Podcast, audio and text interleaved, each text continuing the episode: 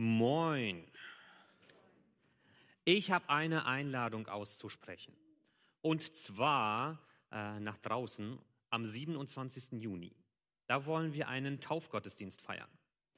Wir haben drei Anmeldungen äh, und von daher äh, wollen wir rausgehen, wenn das Wetter das zulässt. Also die Grenze da wird ziemlich tief sein. Also stellt euch darauf ein, auch ihr lieben Täuflinge, euch Thermounterwäsche oder sowas mitzubringen in Weiß. Ähm, aber die ganz herzliche Einladung dazu, ähm, am 27. Juni schon mal der Hinweis dafür. Wie gesagt, drei Anmeldungen.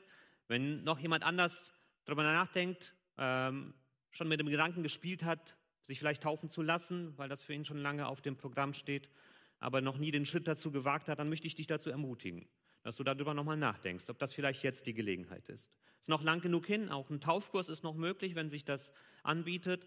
Ähm, und von daher ähm, die ganz, ganz herzliche Einladung dazu für alle, die sich über dieses Thema Gedanken machen, dass ähm, ihr da sonst auf mich zukommt und das Gespräch sucht, falls ihr darüber nachdenken wollt. Genau. Soweit erstmal zu den Einladungen. Heute wollen wir uns weiter mit äh, der guten Nachricht nach Markus beschäftigen. Ähm, und dazu erstmal eine kleine Geschichte vorher. Da sitzen drei Pilger in einem Boot auf dem See Genezareth und diskutieren leidenschaftlich über die Wunder Jesu. Die Zeit vergeht. Die Sonne sticht und doch wollen sie nicht an Land. Und so sagt der Erste, ich gehe mal ans Ufer und hol uns etwas zu trinken. Er steigt aus dem Boot und läuft über das Wasser, ohne einzusinken. Nach einer Weile bekommen sie Hunger und der Zweite läuft ans Ufer, um Brot zu holen. Als es zu tröpfeln beginnt, bitten sie den Dritten, doch einen Schirm zu holen. Der steigt aus dem Boot und versinkt. Da fragt der Erste, hast du ihm nicht gesagt, wo die Steine sind? Worauf der Zweite zurückfragt, welche Steine? Also ihr ahnt schon, worum es heute gehen wird bei der Predigt.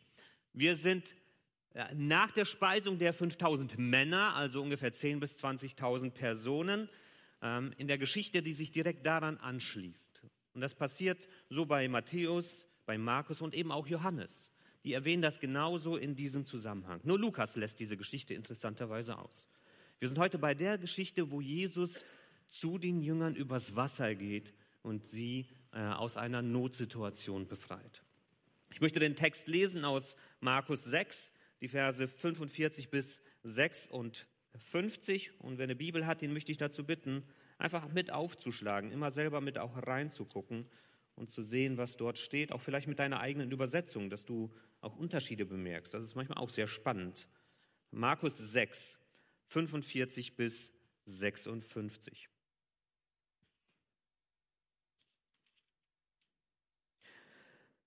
Gleich darauf drängte Jesus seine Jünger, in ihr Boot zu steigen und an das andere Ufer nach Bethsaida vorauszufahren. Er selbst blieb zurück, denn er wollte erst noch die Leute verabschieden. Danach ging er auf einen Berg, um zu beten. Bei Einbruch der Nacht war Jesus immer noch allein an Land und das Boot mit den Jüngern befand sich mitten auf dem See. Jesus sah, dass sie große Mühe mit dem Rudern hatten, weil ein starker Gegenwind blies. In den frühen Morgenstunden kam er über den See zu ihnen. Er war schon beinahe an ihnen vorüber, als die Jünger ihn auf dem Wasser gehen sahen. Sie schrien auf, denn sie hielten ihn für ein Gespenst. Bei seinem Anblick waren sie zu Tode erschrocken. Aber Jesus sprach sie sofort an, Habt keine Angst, ich bin es doch, fürchtet euch nicht. Er stieg zu ihnen ins Boot und sogleich legte sich der Sturm. Da waren sie außer sich vor Entsetzen. Selbst nach den Wundern mit den Broten hatten sie noch nicht begriffen, wer Jesus eigentlich war. Ihre Herzen waren für seine Botschaft immer noch verschlossen. Nach ihrer Überfahrt legten sie ihn Genezareth an. Als sie das Boot verließen, erkannten die Leute Jesus sofort. Von überall holten sie die Kranken, um sie auf ihren Tragen dahin zu bringen, wo sie Jesus gerade vermuteten. Wohin er auch immer kam, in den Dörfern, Städten und draußen auf den Höfen, trug man die Kranken auf die Plätze und Straßen.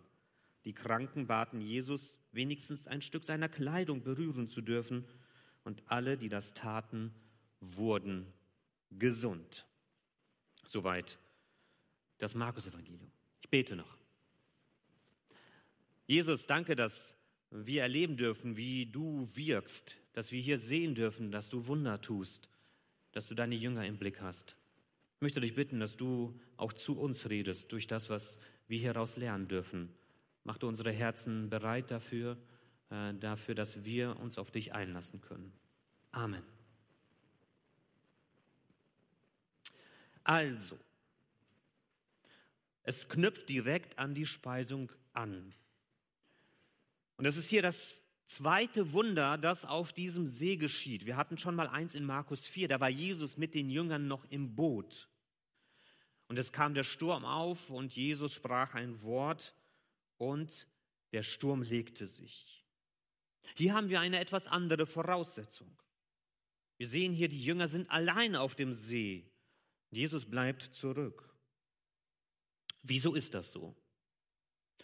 Da müssen wir in ein anderes Evangelium reinschauen. Johannes 6 erklärt uns das ein bisschen. Dort sehen wir, dass nachdem Jesus das Brot vermehrt hat und die Menschen äh, satt gemacht hat, dass die Menschen auf die Idee kommen, den können wir gleich zum König machen. Der versorgt uns. Und sie wollen äh, ihn krönen. Und Jesus spürt, dass hier die Situation in etwas Ungutes kippt. Er möchte sich rausnehmen und geht auf den Berg, um zu beten. Und er möchte die Jünger rausnehmen und er schickt sie eben über den See, damit sie auch davon nicht betroffen sind. Das ist der Hintergrund vor dem, wo wir uns gerade befinden. Und da hilft es eben immer wieder auch mal in die anderen Evangelien reinzuschauen, was die als vielleicht extra Informationen noch drin haben. Und jetzt sind die Jünger auf dem See. Und Jesus ist auf dem Berg und betet. Und wieder macht das Wetter Probleme. Gegenwind. Das kennen wir hier im Norden. Gegenwind ist immer der Wind, der dort hinbläst, wo du eigentlich hinfahren möchtest mit dem Fahrrad. Egal wohin du fährst, es ist immer Gegenwind hier im Norden. Habe ich manchmal den Zustand zumindest, äh, den, den Eindruck zumindest. Und äh, wenn man das so aus der eigenen Erfahrung weiß, dann merkt man, Gegenwind kann schlimmer sein als eine schöne Bergsteigung. Also da kann man ganz schön radeln und das hält einen ganz schön zurück. Das pustet. Und so auf dem See mit dem Boot stellt das schon eine Gefahr dar. Die Jünger konnten ihr Segel nicht nutzen, wenn es eventuell der Wind eben ganz aus der falschen Richtung kam. Sie mussten rudern. Das kostet eine Menge Kraft. Und dann nach ein paar Stunden Rudern hat man irgendwann schwache Arme. Ich habe das selbst mal erlebt. Ich war mal in Polen, ähm, äh, habe eine Freizeit mitgeleitet an einem See die hatten dort Kanus und ich bin mit dem Kanu so rausgefahren und in meinem damals noch jugendlichen Überschwang bin ich vielleicht, vielleicht ein bisschen zu weit rausgefahren. Und dann habe ich gemerkt, wie es anfängt, ungemütlich zu werden, das Wetter. Ich wollte zurück und habe dann irgendwann so gemerkt, boah, die Arme werden doch ganz schön schwach. Und das Ufer ist noch so weit weg. Und dann war so meine Sorge, okay, was passiert, wenn ich das einfach nicht hinbekomme? Da kriegt man schon auch ein bisschen Bammel. Ich habe es zum Glück noch ans Ufer zurückgeschafft, aber das hat mir so gezeigt, okay, man darf sich da nicht verschätzen. Und ich kann mir vorstellen, wie das auch den Jüngern auf dem äh, Boot gegangen ist, als sie dann gemerkt haben, Leute, wir kriegen das irgendwie nicht hin. Wir kommen hier nicht voran. Wir kämpfen dagegen an, aber bleiben im Grunde stehen. Und jetzt sieht Jesus seine Jünger vom Berg aus. Da könnte man fragen, wie ist das möglich? Ist das vielleicht schon ein Wunder? Vielleicht, aber muss nicht unbedingt sein. Ich möchte euch mal eine Karte zeigen von dem, wo wir uns da befinden. Das ist der See Genezareth. Und ihr seht dann hier oben, das ist die Gegend, wo Jesus wahrscheinlich die Brotvermehrung durchgeführt hat. Heptapegion äh, heißt das im Griechischen, also das Siebenbrunnengebiet. Ähm, heute nennt man das Tapga. Das ist das, wo die meisten Menschen davon ausgehen, dass dort die Brotvermehrung stattgefunden hat. Und sie sollten dann mit dem Boot nach Bethsaida fahren, hier rüber. Und ich habe das mal durchgemessen, das ist ungefähr eine Strecke von sieben Kilometern. Das heißt, sie sind, man hätte auch über Land gehen können, aber auf dem See waren sie zumindest ruhig für sich. Sie sind wahrscheinlich irgendwie nicht direkt so am Ufer entlang, sondern ein bisschen in den See rein und dann hier rüber. Und es ist trotzdem keine riesige Entfernung. Also Dreieinhalb Kilometer waren sie wahrscheinlich am meisten weg von Jesus, sodass er sie noch sehen konnte. Äh, das ist sogar möglich. Ich habe einen Kommentator gefunden, der war eben an diesem See auch in der Abendstunde und sagte, man kann die Boote sehr gut auch am Abend erkennen mit den Segeln und so weiter, dass man sieht, äh, was da auf dem See passiert. Das ist keine riesige Entfernung, wenn man oben auf dem Berg ist und eine freie Sicht hat. Und Jesus sieht jetzt, dass sie sich schwer tun. Und der Text sagt, ähm, es ist die frühe Morgenstunde. Das heißt, es ist ungefähr so drei bis sechs Uhr in der Nacht, wo Jesus dann am Boot ankommt. Er macht sich auf den Weg, spaziert über das Wasser. Da waren keine Steine, über die er gegangen ist, nicht so wie in dem Witz, den ich am Anfang erzählt habe. Obwohl das Leute gibt, die das glauben, die sagen, der ist über eine flache Stelle am See gelaufen und so weiter, aber das ist sehr unwahrscheinlich. Sondern es ist wirklich ein Wunder. Das ist ein Wunder, was hier passiert. Jesus geht über das Wasser. Aber da ist ja eine ziemliche Entfernung zeitlich. Das heißt, abends sieht er schon, dass sie Probleme haben, aber ist erst irgendwann mitten in der Nacht bei ihnen angekommen. Das heißt, die Jünger hatten eine Menge Zeit erstmal, wo sie arbeiten mussten, wo sie auch keine Hilfe hatten, wo sie auf sich allein gestellt waren. Aber dann ist Jesus irgendwann dort bei ihnen. Und dann hat der Text eine interessante Aussage da drin. Ich weiß nicht, ob euch das aufgefallen ist. Hier, er war schon beinahe an ihnen vorüber. Er war schon beinahe an ihnen vorüber. Die Frage ist, wollte Jesus einfach an ihnen vorbeimarschieren und sie dort zurücklassen? Was ist die Idee dahinter, dass das hier so erwähnt wird? Eine schwierige Aussage. Damit tun sich auch manche Ausleger etwas schwer. Aber ich stimme da den meisten zu, die da ein alttestamentliches Motiv da auch dahinter sehen. Die sagen, da geht es um etwas, was wir auch im Alten Testament immer wieder auch sehen. Zum Beispiel bei Mose. Ich lese mal aus dem zweiten Mose was vor. Dann sagte Mose zu Gott, lass mich doch deine Herrlichkeit sehen. Der Herr gab zur Antwort, ich will meine ganze Schönheit vor dir vorüberziehen lassen und den Namen des Herrn vor dir ausrufen. Ich gewähre Gnade, wem ich will, und ich schenke Erbarmen, wem ich will. Weiter sprach er, du kannst mein Angesicht nicht sehen, denn kein Mensch kann mich sehen und am Leben bleiben. Dann sprach der Herr, hier, diese Stelle da, stell dich an diesen Felsen. Wenn meine Herrlichkeit vorüberzieht, stelle ich dich, äh, stelle, äh, stelle ich dich in den Felsspalt und halte meine Hand über dich, bis ich vorüber bin. Dann ziehe ich meine Hand zurück und du wirst meinen Rücken sehen. Mein Angesicht kann aber niemand sehen. Also hier fragt Mose, kann ich dich sehen, Gott? Und Gott sagt, ich gehe an dir vorüber, aber du darfst nur meinen Rücken sehen, mehr nicht. Mehr wirst du gar nicht aushalten. Gottes Heiligkeit und Größe ist unbegreiflich für uns. Das dürfen wir, können wir gar nicht erfassen. Aber jetzt sehen wir dann, in dieser Situation auf dem See, dass es mit Jesus und den Jüngern etwas anders geht. Jesus ist fast an ihnen vorbei, aber er hört sie dann schreien, er hört sie rufen, sie sind zu Tode erschreckt, sie wissen nicht, was sie da sehen, mit wem sie es da zu tun haben.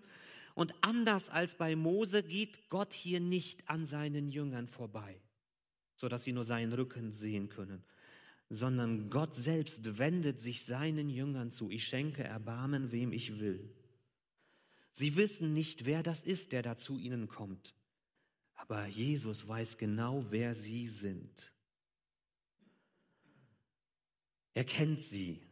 Auch wenn sie in ihrer Angst, in all dem Adrenalin nicht wissen, wer er ist, weiß Jesus, wer sie sind und dass sie seine Hilfe brauchen. Er kennt die Seinen. Und das, was wir hier sehen, ist, er wendet sich ihnen freundlich zu. Er ignoriert sie nicht, er geht nicht an ihnen vorbei. Er sagt nicht, ihr seid es nicht wert, mein Gesicht zu sehen, sondern in Jesus begegnet uns Gott, den wir sehen können und der uns sieht und der uns anschaut. Und er sagt ihnen dann, habt keine Angst. Wörtlich bedeutet das, seid mutig, seid unerschrocken. Sagt ihnen, es gibt keinen Grund, wieso ihr euch fürchten müsstet denn ich bin es. Ich bin da. Und die, die in Wortgewandt sind, immer eine herzliche Einladung zu Wortgewandt am Mittwochabend auch wieder. Äh, die das im Johannesevangelium auch so erkannt haben, sehen, dass das ganz häufig dort vorkommt, dass Jesus diese Aussage macht. Ich bin es. Ich bin. Im Griechischen Ego Eimi.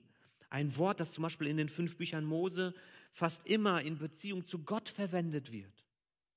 Ich bin, der ich bin, sagt Gott zu Mose. Ich bin es. Sag dem Volk, ich bin es, hat dich gesandt. Ich bin, sagt Jesus hier zu seinen Jüngern. Ich bin da, deshalb braucht ihr euch nicht zu fürchten. Und es erinnert auch ein bisschen an einen Psalm, was hier passiert. Psalm 77. Das ist ein Psalm, der an den Auszug erinnert, zumindest in diesen Versen. Und da steht dann, dein Weg führte mitten durch das Meer. Deine Pfade verliefen durch die Wassermassen, doch Fußspuren von dir sah man nicht. Du hast dein Volk geleitet wie ein Hirte seine Herde unter der Führung von Mose und Aaron. Also ein Bild für den Auszug, aber eben ein Bild, das auch in diese Situation hineinpasst, wo sich die Jünger befinden. Durch das Wasser führte dein Weg und Fußspuren hast du nicht zurückgelassen. Und du hast dein Volk geleitet. Du bist ein guter Hirte, der es führt und versorgt. Und dann sehen wir, wie Jesus in das Boot steigt. Und wenn man jetzt in ein anderes Evangelium reinguckt, nach Matthäus, dann sehen wir, dass dort noch eine ganze Geschichte dazukommt. Weil dort jemand aus dem Boot erstmal zuerst aussteigt. Petrus. Petrus geht aus dem Boot heraus äh, und geht auf Jesus zu. Dann kommt diese Wasserwelle, wir kennen vielleicht diese Geschichte, und Petrus fängt an zu sinken, greift den Arm von Jesus und wird gerettet. Diese ganze Erzählung fehlt hier im Markus-Evangelium. Ich habe mich gefragt, wieso? Weil wir ja wissen, dass das Markus-Evangelium auf die Predigten von Petrus zurückgeht. Und die Erklärung, die ich am schlüssigsten gefunden habe, ist die, dass Gerade weil es die Erzählungen sind von Petrus und Petrus möchte hier nicht von Jesus ablenken. Er möchte sich nicht in den Mittelpunkt schieben. Es fehlen im Markus-Evangelium viele Stellen, wo Petrus eine herausgehobene Stellung hat. Und dass Petrus diese Geschichten erzählt hat und dabei sich selbst in den Hintergrund gestellt hat. Aber Matthäus war vielleicht einer der Jünger, die dabei gewesen sind. Sehr wahrscheinlich. Und er hat sich daran erinnert, was da passiert ist und hat es mit aufgeschrieben. Aber hier im Markus sehen wir nur Jesus kommt ins Boot der Jünger hinein. Und was passiert? Sogleich legte sich der Sturm. Wieder diese Verbindung zu dem, was in der ersten Sturmstellung passiert ist. Da waren es die Worte von Jesus, die dem Sturm befohlen haben. Hier reicht seine bloße Gegenwart. Er ist bei den Jüngern und schon hört der Sturm auf. Und im Johannesevangelium wird sogar noch interessanter. Da ist dann die Rede davon, in dem Moment, wo sie er ins Boot steigen wollte, sind sie plötzlich am Ufer angekommen. Da war ihre Reise auf einmal schon vorbei. Jesus kommt in die Situation der Jünger hinein und es ist Frieden, es ist Ruhe. Und dann finden wir hier eine nicht so nette Aussage in Vers 52. Selbst nach den Wundern mit den Broten hatten sie es noch nicht begriffen, mit wem sie es da zu tun haben. Alles das, was sie gesehen haben, hat ihnen immer noch nicht geholfen zu begreifen, wer dieser Jesus ist. Und das zeigt mir, dass selbst wer lange mit Jesus unterwegs ist, manchmal ratlos vor ihm stehen kann. Manchmal einfach nicht, manchmal ist es so schwer zu begreifen, wer dieser Jesus ist und noch schwieriger zu glauben und noch schwieriger, das im eigenen Leben auch zu sehen und anzuwenden, dass wir begreifen, mit wem bin ich da eigentlich unterwegs. Die Jünger haben es immer noch nicht begriffen. Sie sind immer noch überrascht, immer noch erschrocken. Es ist immer noch etwas Neues, was sie nicht wirklich greifen können. Und dann haben wir so diesen Nachspann, die Verse 53 bis 56. Und wir sehen dort, eigentlich wollten sie nach Bethsaida. Aber wo sie ankommen, ist ein anderer Ort, Genezareth. Und ich möchte euch das mal ganz kurz zeigen, dass man sich das vorstellt. Also, sie sind hier los. Sie wollten eigentlich hierhin, aber angekommen sind sie hier. In die entgegengesetzte Richtung von dem, wo sie eigentlich hin wollten. Ganz anders sind sie angekommen als geplant. Die Umstände haben sie dazu gezwungen, woanders weitermachen zu müssen. Aber wir sehen dann in der Geschichte eben, dass Jesus wieder belagert wird. Dass dort ganz viele Menschen sind, die schon mitbekommen haben, da ist Jesus wieder. Und sie bringen alle ihre Kranken, sie bringen alle, die Heilung brauchen, alle, die ein gutes Wort brauchen, alle kommen sie zu Jesus. Da ist so viel Not, da ist so viel Bedarf. Da sind Menschen, die angewiesen sind auf Hilfe. Menschen brauchen Jesus. Menschen brauchen die Gegenwart von Jesus. Und das ist bis heute nicht anders. Ich möchte vier Dinge mitgeben aus dem, was wir hier sehen können aus dieser Geschichte. Das erste ist, Jesus schickt seine Jünger auf den Weg. Jesus lässt sie gehen, und zwar ohne ihn. Sie sollen einfach schon mal los und er bleibt zurück. Er ist nicht bei ihnen, als sie mitten in diese Situation hineinkommen. Sie sind da alleine drinnen. Und ich glaube, so fühlt es sich auch vielleicht für uns manchmal an, dass wir alleine unterwegs sind als Gemeinde oder als Christen, weil wir Jesus ja nicht sehen, weil wir ihn ja nicht hautnah erleben können, aber Jesus weiß, was er uns zutrauen kann. Jesus sendet uns aus, er lässt uns gehen, er schickt uns voraus, bevor er selber nachkommt. Die Jünger von Jesus waren lange Zeit mit ihm unterwegs. Jesus traute seinen Jüngern zu, alleine unterwegs zu sein. Und es war hier vielleicht auch so ein Stück weit Vorbereitung darauf, weil Jesus ja wusste, dass sie irgendwann ganz alleine weitermachen müssen. Zumindest nicht mehr mit seiner direkten Nähe weil er nicht mehr bei ihnen ist, sondern bei seinem Vater, Himmelfahrt.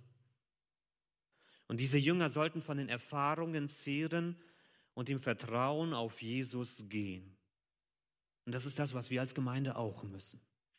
Jesus schickt auch uns voraus. Er wird irgendwann nachkommen. Er wird irgendwann wieder da sein. Aber er sendet uns aus. Wir haben etwas zu tun. Wir haben etwas zu erledigen. Und Jesus ist nicht greifbar bei uns. Und manchmal fühlen wir uns allein, aber Jesus traut uns das zu, dass wir diesen Weg gehen.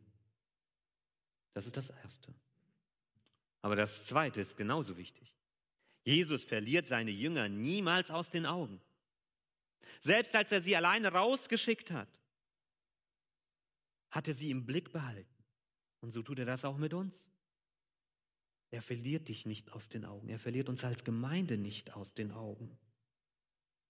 Gibt im Alten Testament einen Namen Gottes, der heißt El Roy, der Gott, der mich sieht, der Gott, der mich bemerkt, der Gott, der auf mich acht gibt. Gott hat uns nicht aus den Augen verloren. Gott sieht uns, er sieht unsere Situation, er hat sein Interesse auch nicht an uns verloren. Und manchmal sagen uns das unsere Gefühle, Gott hat mich vergessen. Gott interessiert sich nicht mehr für mich, aber das stimmt nicht. Gott sieht dich.